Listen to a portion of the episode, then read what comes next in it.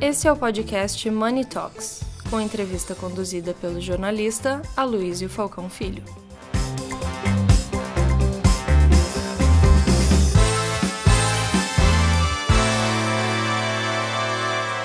Ministro, é inevitável eu não começar essa conversa pedindo o seu comentário sobre os eventos de ontem, eh, com essa confusão no PSTB e também a um, desistência, pelo menos eh, nesse momento, da candidatura de Sérgio Moro.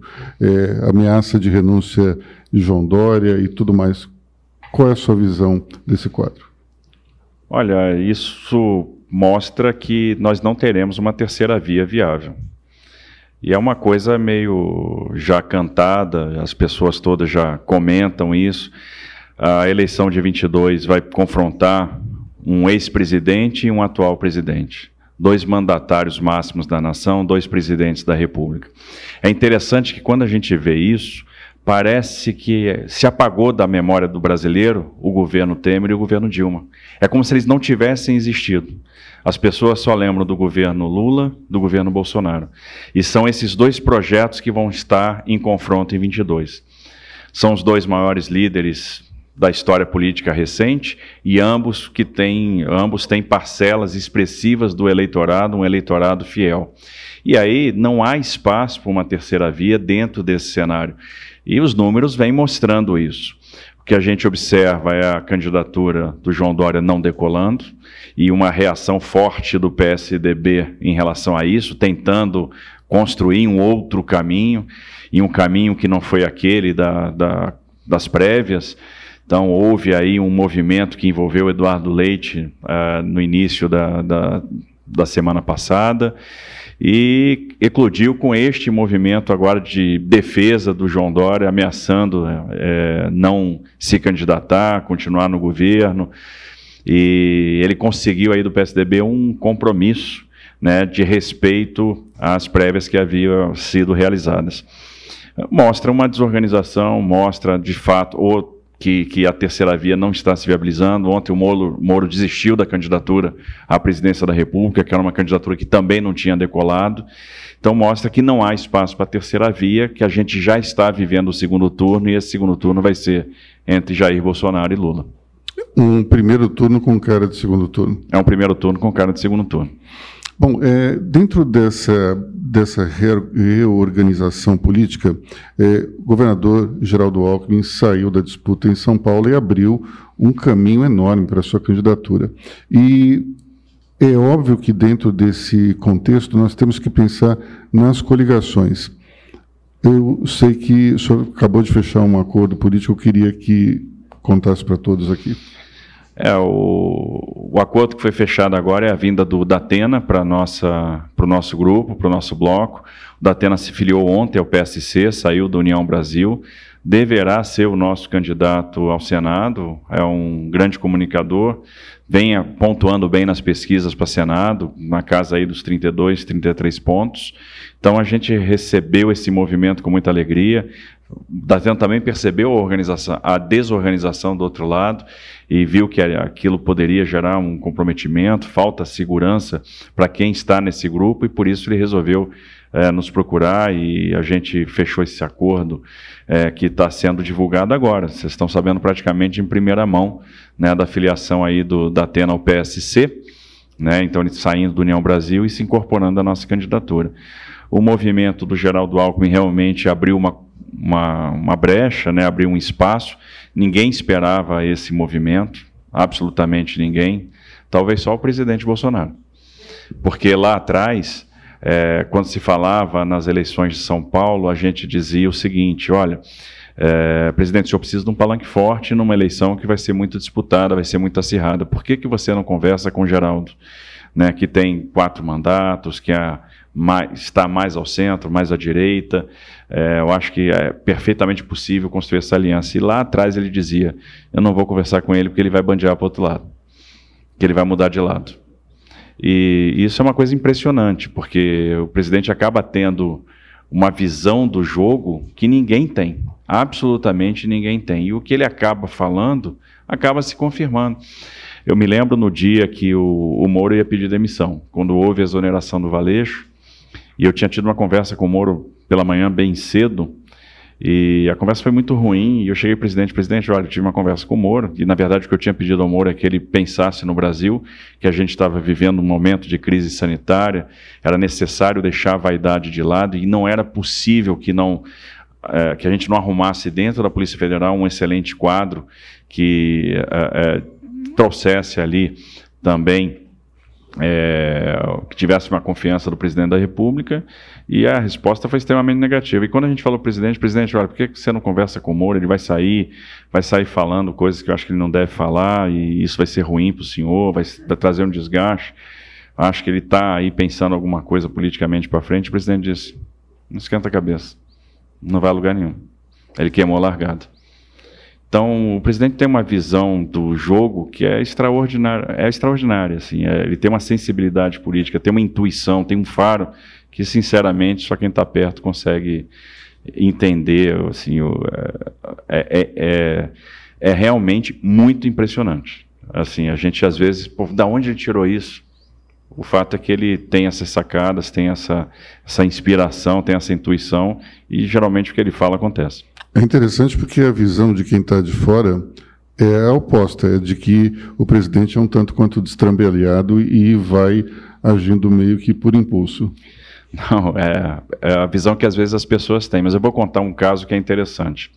Nós estávamos é, inaugurando a ponte do Abunã, fica na ponta do Abunã, na divisa né, de Rondônia com Acre. A ponte é toda em Rondônia, mas é necessária para quem acessa o estado do Acre. O estado do Acre, durante anos, décadas, viveu isolamento, ou seja, para você chegar no Acre, você tinha necessariamente que pegar uma balsa para atravessar o Rio Madeira.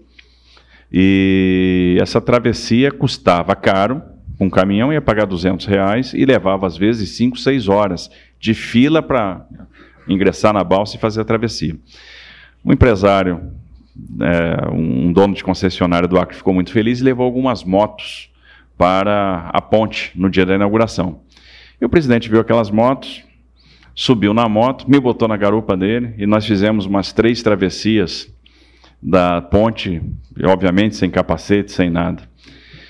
E aí, quando a gente terminou a última travessia, eu confesso que eu estava morrendo de medo, a ponto de partir para a baixaria e agarrar o presidente pela cintura. Quando a gente terminou a última travessia, ele saiu da moto, virou para mim e disse assim: Capita, que ele me chama de Capita, porque eu também era capitão do Exército.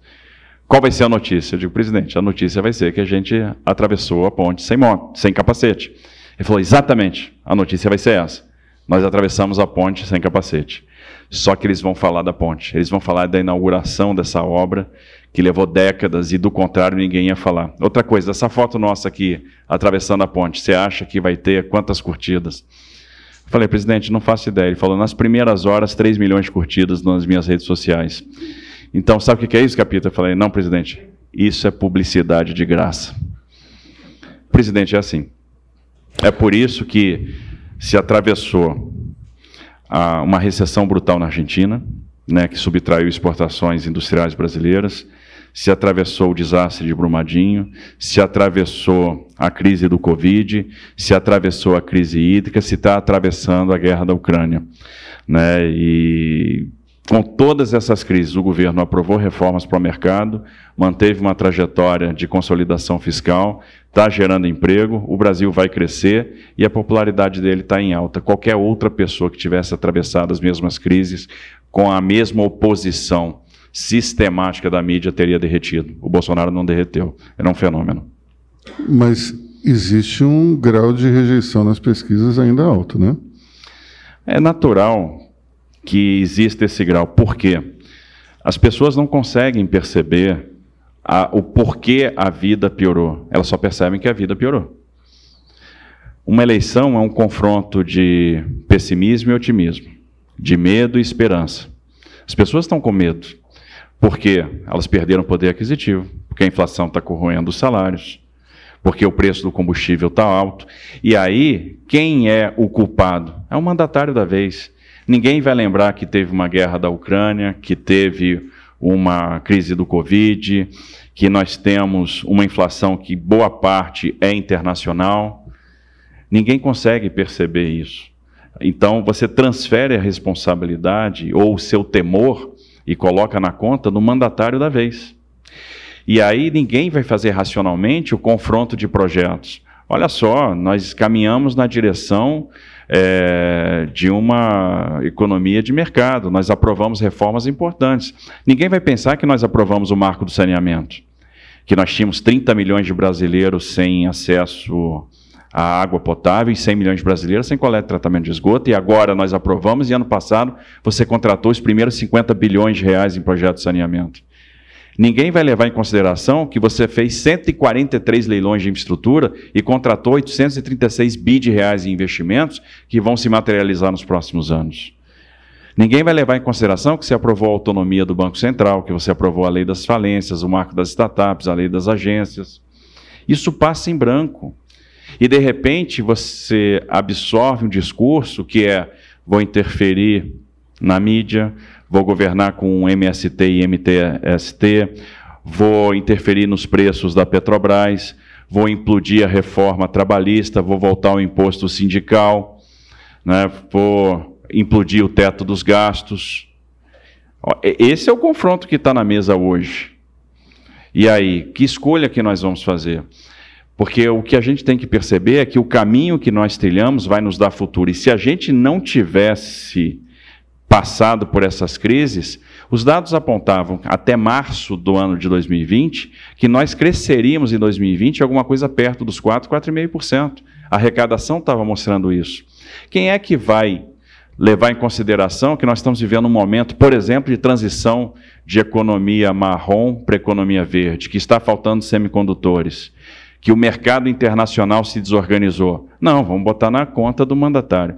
Se a gente não tiver capacidade de explicar isso, a escolha de projeto pode ser muito ruim.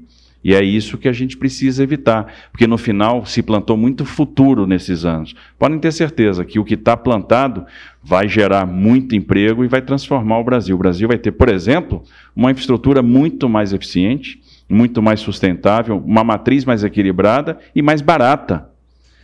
Então, acho que é isso, é esse confronto que a gente vai ter que fazer, é mostrar o que foi feito. Por exemplo, todo mundo se, se vende que a gestão de pandemia foi um desastre, foi ruim. E aí a minha pergunta é: será que foi? Nós tivemos a maior injeção de liquidez na nossa história. Por meio do benefício emergencial, nós conseguimos preservar empregos. O governo postergou o pagamento de dívida, aportou dinheiro aos estados e municípios congelou dois anos de salário e, por causa disso, estados e municípios tiveram o melhor resultado fiscal desde 1991. Ou seja, a gente conseguiu superar a crise e, se não fossem tomadas essas medidas, estados e municípios não teriam pagado salário. Os funcionários públicos não iam receber, vários entes não pagariam salários. E, de repente, Estados que estavam quebrados hoje estão no azul, está todo mundo no azul. Por quê? Nós tivemos uma safra excepcional de grandes gestores? Não, porque as medidas que foram tomadas foram corretas.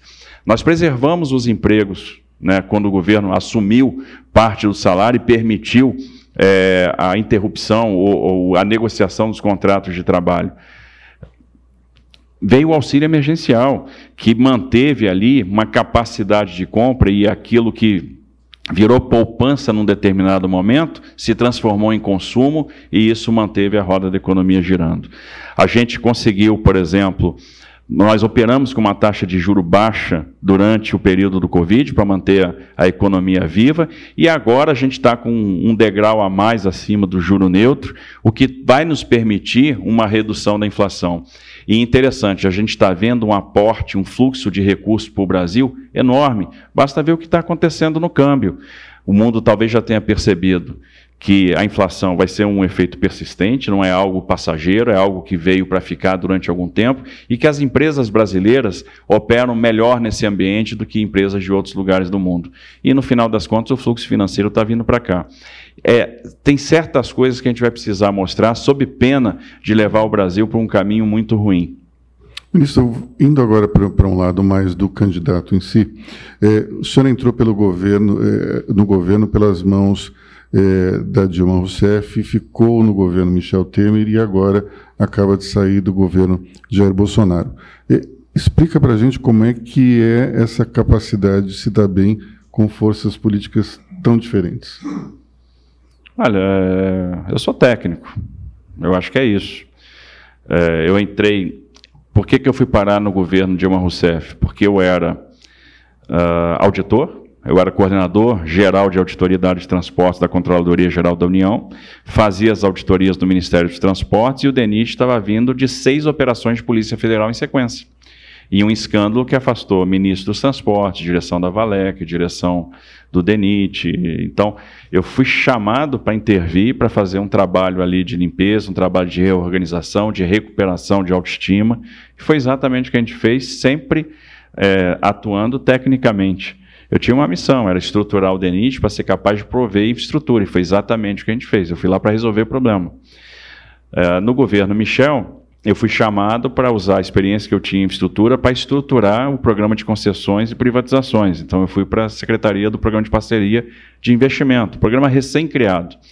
E o governo Michel, para mim, é, marca o rompimento de uma era anti-business e o ingresso numa era pro-business. Então, foi um governo muito importante ah, uma série de reformas começam a tomar corpo no período do Michel Temer. E nós fizemos 127 leilões de concessão e privatização em dois anos e meio. E agora, o, e o próprio presidente Bolsonaro, vendo isso, né, quando eu fui apresentado a ele, disse: Olha, você é a pessoa para estar à frente no meu Ministério da Infraestrutura. E aí, uma coisa interessante: o presidente Bolsonaro não descontinuou projetos, é, manteve as equipes, ou seja, ele encarou a questão da infraestrutura como uma questão de Estado. E confesso que, do tempo que eu tenho de estrada, foi a primeira vez que eu vi isso acontecer. Nenhum presidente mantinha equipes e mantinha projetos. Ele entendeu que isso era importante. Então, é, é, eu acho que a postura técnica, a postura pragmática, a vontade de resolver problemas, fez com que eu circulasse bem, com que eu trabalhasse no governo PT que eu trabalhasse no governo do MDB e que eu trabalhasse no governo do presidente Bolsonaro. Então, e sem dificuldade de trânsito, sem dificuldade, inclusive, com os bolsonaristas ou com quem quer que seja. E isso me conferiu uma boa capacidade de diálogo com o Congresso. Nós aprovamos a reforma da cabotagem, né? nós mudamos o marco da cabotagem, nós aprovamos a abertura do mercado ferroviário, a gente aprovou a abertura do mercado de ônibus, né, do mercado de transporte rodoviário interestadual de passageiro. A gente mandou para lá agora a medida provisória da abertura do mercado de aviação, do voo simples. E esses marcos foram sendo aprovados, sempre com negociação. É, a gente sempre negociou muito bem com o Tribunal de Contas da União, porque, observe, ninguém faz tanto leilão de infraestrutura, e, e, os leilões todos passam previamente pelo Tribunal de Contas, se não tiver uma boa capacidade de interlocução, inclusive com o Judiciário. Porque no Brasil existe a tal da urgência fabricada. Né, uma chuva, uma saraivada de liminares, ou pedidos de liminares na véspera de cada leilão. A gente fez essa semana a, o, a primeira privatização portuária da nossa história. Mas até 11 horas da noite a gente estava derrubando a ação. A gente derruba, não tem problema. A gente está acostumado a trabalhar assim. É, e a gente garante a segurança jurídica, garante que aqueles projetos vão para frente. Observe que a gente fez a primeira privatização portuária, não teve greve de portuário, não teve paralisação de porto, não teve nada, os postos estão operando e a gente está falando sem tabu da privatização do Porto de Santos. A gente fez a primeira, que foi do, do Espírito Santo, para entender os desafios regulatórios, conseguimos entender, fizemos essa privatização e já estamos preparando, né, estruturando aquela que é a maior vai ser a privatização do maior porto da América Latina, que vai se transformar no maior porto do Hemisfério Sul, e eu acho que a gente vai ser muito bem sucedido também. Bom, agora vamos falar um pouco mais do, da candidatura ao governo do Estado. É, os seus adversários dizem que o senhor nunca morou aqui. Não sei se isso é verdade. Bom, mas primeiro, enfim. preciso estudar mais, porque eu comecei minha carreira aqui. Que eu fui aluno da Escola Preparatória de Cadetes, eu morei em Campinas. Segundo, é, o, que, é, o que, que o paulista quer? Outro dia eu estava na, na redação de um jornal, não vou falar qual, e conversando com o corpo editorial. E o editor disse assim: Você tem cara de paulista, você tem alma de paulista. E tenho mesmo. Tem sotaque também de paulista. Não, sotaque eu não sei se eu tenho, não. Mas alma de paulista. Estou acostumado, eu sou engenheiro. Eu fui treinado para resolver problema. Então, estou acostumado a arregaçar a manga e resolver problema. Porque fazer o que a gente fez na infraestrutura nos últimos três anos, pode procurar nos últimos 30 aí para ver se alguém fez. Bom, antes de falar dos temas propriamente ditos de campanha, eu queria fazer uma provocação, lembrando o, o seu possível adversário, Márcio França, que disse que num debate iria perguntar para que time o senhor torce. Só não vale falar Guarani e Ponte Preta. Não, eu não falaria nem Guarani nem Ponte Preta, porque se eu falar Guarani, eu vou ficar, a turma da Ponte Preta vai ficar chateada. E se eu falar Ponte Preta, a turma do Guarani também vai ficar chateada. Mas eu, se, ele, é, se isso é o melhor que ele pode fazer num debate, a gente está mal. A gente está muito mal. Não interessa o time que eu torço, que eu vou ser o governador de todas as torcidas. Né, eu tenho que ter capacidade de perceber onde é que estão os problemas e resolver esses problemas. Vamos discutir os problemas de financiamento da saúde. Vamos discutir o problema de moradia.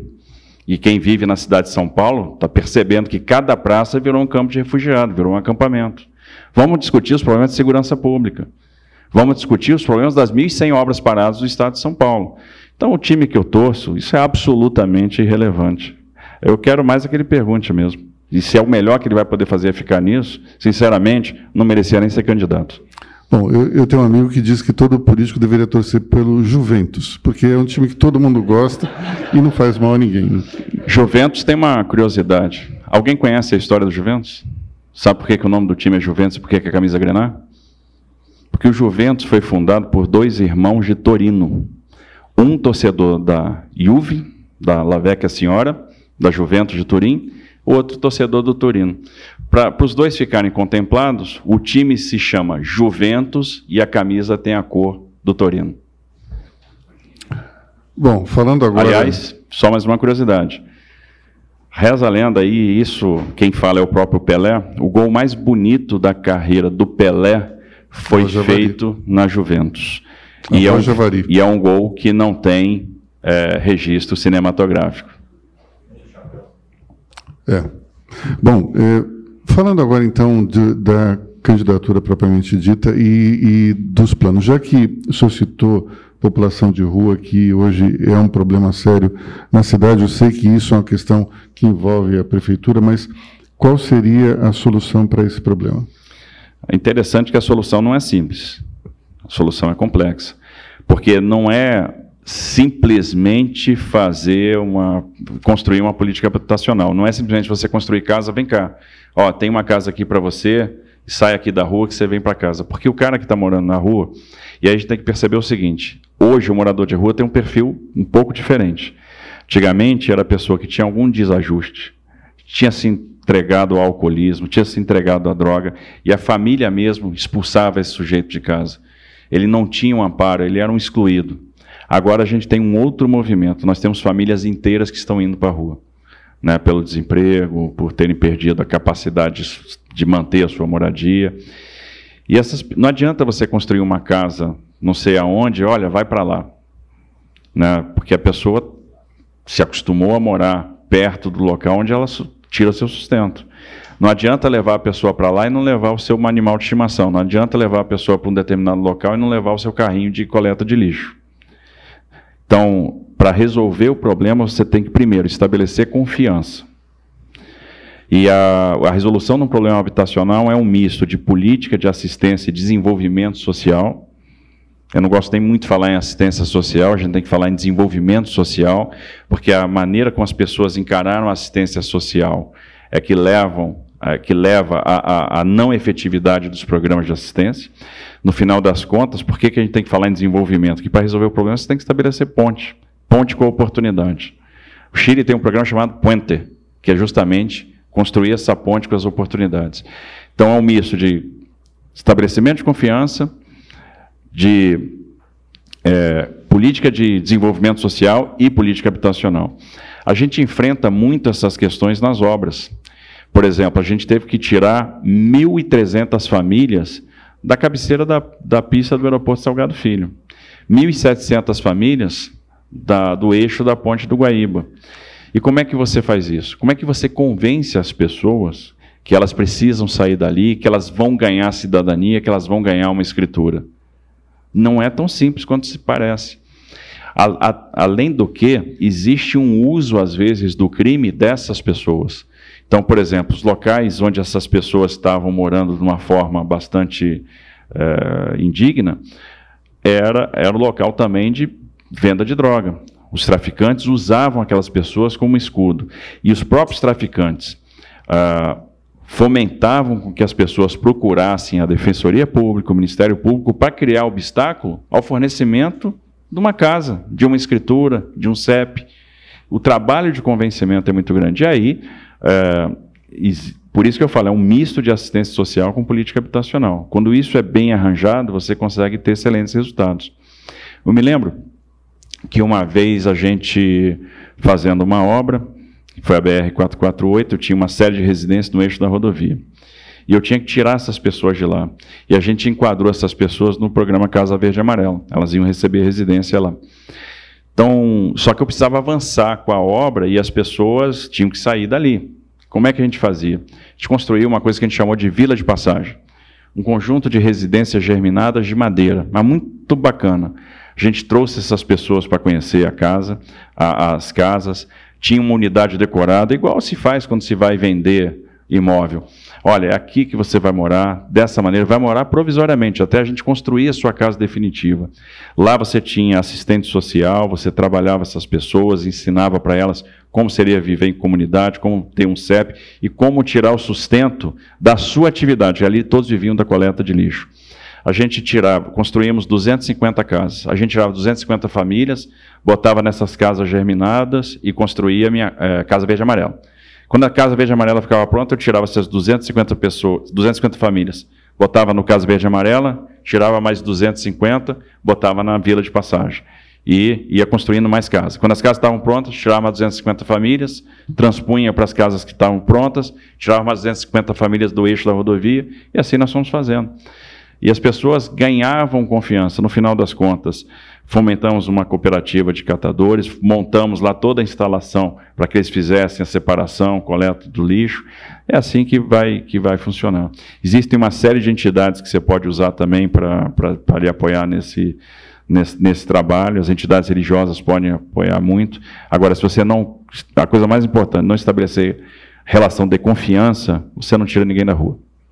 Esse é um fenômeno que também tem implicações na segurança pública. Né? E quais são os seus planos especificamente para essa área?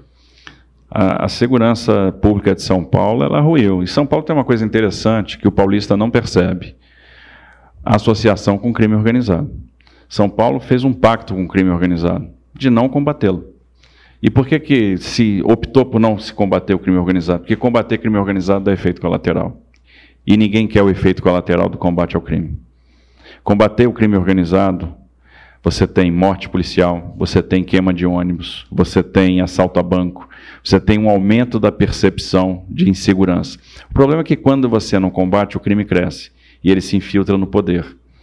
E aí você, ele acaba se tornando força política. Então essa é a opção que vai ter que ser feita. É, você precisa trazer, olhar para as polícias. A polícia civil está envelhecida, e tem uma série de problemas. As polícias militar e civil têm baixíssimos salários e é uma coisa incoerente, que o, o estado mais rico do Brasil oferece o menor salário para policial. Isso é absolutamente incoerente. E tão grave quanto o salário baixo é a falta de segurança jurídica. O negócio é tão dramático que outro dia, conversando com PMs, conversando com um capitão, eu perguntei, eu sempre pergunto isso, eu fui oficial do Exército muito tempo, tive 17 anos nas Forças Armadas, você é aspirante de que turma? Ele disse, sou aspirante da turma de 2000, e você é capitão. Se fosse em qualquer outra polícia do Brasil, e se fosse no Exército, ele seria tenente-coronel. Aqui em São Paulo ele é capitão. Então, eles não avançam. Os intertícios são muito altos a, a, a, o, o, plano de carreira está completamente desequilibrado. E aí falta, eles não se sentem protegidos pelo Estado para atuar. Observe o seguinte: policial de tropa especial de São Paulo opera hoje com câmera. Eu estive no Haiti, num período bem sensível da missão, que eu fui logo no segundo contingente, num período crítico. A regra de engajamento é definida sempre pelo comandante da cena.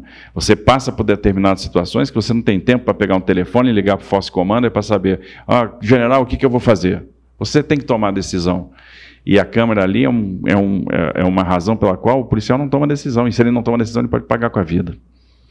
E se ele toma a decisão, ele depois vai ser afastado da rua, ele vai responder processo. Então, esse policial hoje não está sendo cuidado, não, não, não há carinho com ele, não há. E é o cara que está zelando pela nossa segurança. E hoje todo mundo está reclamando de segurança, está dizendo que sai de casa é assaltado, é assaltado na Paulista, né? então é assaltado em todo lugar. Então a gente tem que olhar com carinho para a questão da segurança. Eu acho que o combate ao crime organizado envolve articulação é, federativa, e isso é uma coisa interessante. O desalinhamento do governo estadual com o governo federal por meio de anos só prejudicou o Estado. Isso não trouxe nada de positivo. E não se combate crime organizado se não houver um alinhamento de entes, porque isso extrapola a própria capacidade do Estado, no que diz respeito a operações de inteligência, no que diz respeito à asfixia financeira. E é assim que você pode ter alguma chance de êxito. E aqui, dentro do Estado, você precisa plano de carreira, precisa valorização, precisa segurança jurídica. Do contrário, você vai perder a guerra para o crime.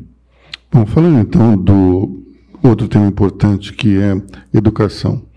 Como é que o senhor está vendo a educação no Estado e seus planos para melhorar? Observe que a educação ela é fundamental, mas nós sofremos um, nos últimos dois anos aí com a questão da pandemia, com o fechamento, na minha opinião, desarrazoado e excessivamente prolongado de escolas. Ora, eu passei isso em casa. É, minha filha tendo aula online. Ela ligava o computador e daqui a pouco ela estava completamente desligada e a aula rolando. Né, eu, eu, vi isso na universidade com meu filho também. Porque eu, eu assisti a aula online e digo, pô, mas é isso que estão oferecendo para eles? A gente tem que ser exigente com a educação.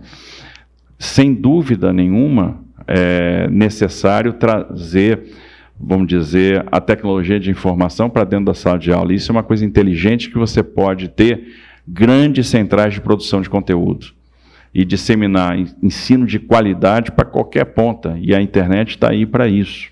Mas é necessário recuperar o tempo perdido e engajar as famílias nessa questão da recuperação daquilo que se perdeu nesse tempo que foi parado. Existe um problema de infraestrutura. Eu acho que a infraestrutura tem melhorado, mas ela pode avançar ainda mais. Existe um congestionamento de escolas, falta de vagas na periferia e existe sobra de vagas nas regiões mais centrais. Então é um tema que a gente você precisa reequilibrar as forças, aumentar, melhorar a infraestrutura, melhorar a segurança para que o, o professor possa trabalhar, fixar o professor à escola, porque senão ele não é, é você acaba tendo o professor migrando de uma escola para outra com velocidade. Já houve o tempo em que havia o bônus para o professor se manter numa determinada numa determinada escola e usar com parcimônia a tecnologia de informação. Com parcimônia porque o contato, a, o convívio sempre vai ser importante. Isso não pode ser substituído. Bom, mais um assunto importante para a população de São Paulo, que é a saúde. Como é que o senhor está vendo essa questão? Observe que você tem uma bomba relógio aqui em São Paulo que talvez, talvez pouca gente perceba. São Paulo é o estado, obviamente, que tem é, a maior assistência privada do Brasil e por isso talvez as deficiências da saúde pública não estejam muito claras.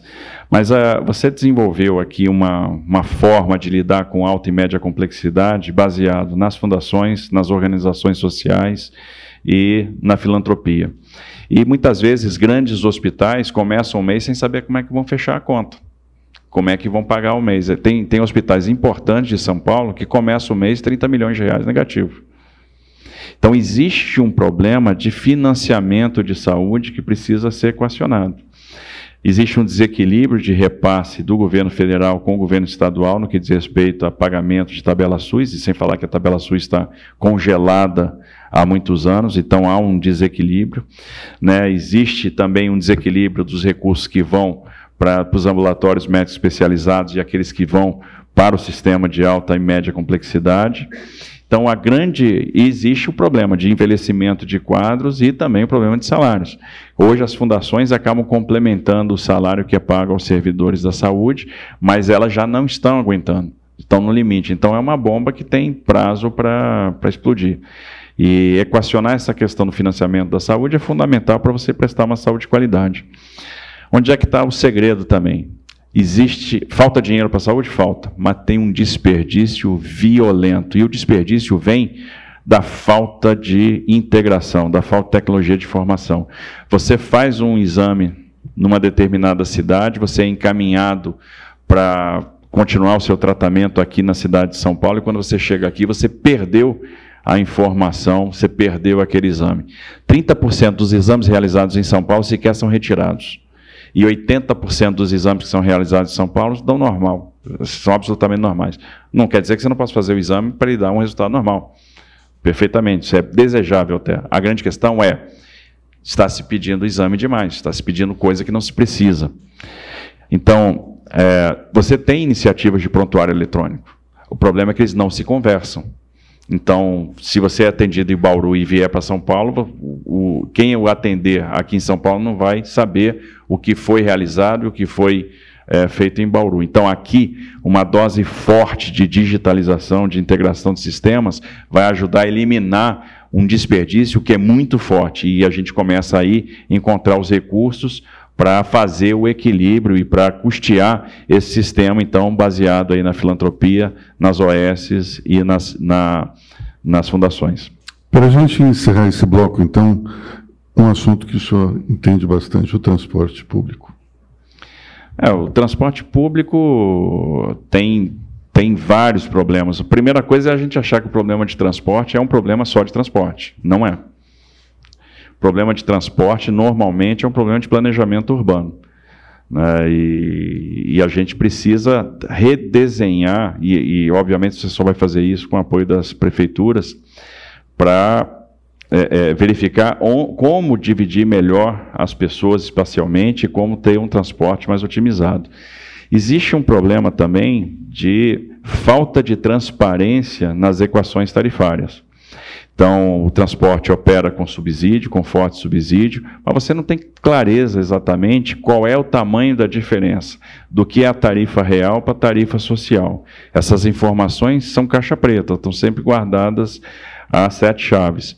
E quando se discute, inclusive, planos de socorro ao transporte em Brasília, se pede a oportunidade de se discutir, opa, mas vamos ter um ganho estrutural nisso também. Vamos cobrar mais das empresas, vamos cobrar mais transparência, vamos entender como é que essa equação tarifária é feita. A gente usa equações tarifárias que foram estabelecidas na época do JPOT na década de 80. E até hoje elas estão vigentes, e no final das contas a gente não tem a informação correta de qual é de fato a tarifa real e quanto é que é aquela para a gente definir a partir da tarifa que é socialmente aceita, qual é a diferença e onde que o Estado tem que entrar. Outra coisa, a gente perde a oportunidade de explorar a capacidade desses, é, desses sistemas de transporte de gerar receita acessória. É uma, é uma visão um pouco limitada imaginar que toda a receita de um determinado sistema tem que vir da tarifa. Isso é o grande problema do trem de passageiro no Brasil. É você esperar que o trem de passageiro, que a tarifa do trem custeie a, a operação e custeie o investimento. Não vai custear. É, vários países do mundo já evoluíram muito essa visão. A gente aqui também. É, por exemplo, nos aeroportos. O que, que sustenta um aeroporto hoje concedido? O que, que dá receita para o aeroporto? É a tarifa aeroportuária? Não. É o shopping, é, é a loja, é o Rio Estate, a mesma lógica funciona para o transporte metro-ferroviário. A mesma lógica serve para o transporte ferroviário urbano. Enquanto a gente não perceber que cada estação é uma oportunidade de geração de receita, a gente não vai ter é, funding para aumentar, né, para aumentar a nossa rede, para aumentar a cobertura, para fazer investimento e para melhorar a operação. Bom, nós vimos aqui que o Estado tem uma série de problemas. É, e nós iniciamos esse ano com o Estado anunciando que tem um caixa de 50 bilhões. Isso faz sentido, na sua opinião? Olha, é, eu, eu, fico um pouco preocupado quando eu vejo esse caixa, porque se a gente pegar o orçamento vinha na casa dos 244 bi e de repente esse ano ele salta para 286, 288 bilhões. Você teve um aumento de receitas do ano passado para agora de 17%.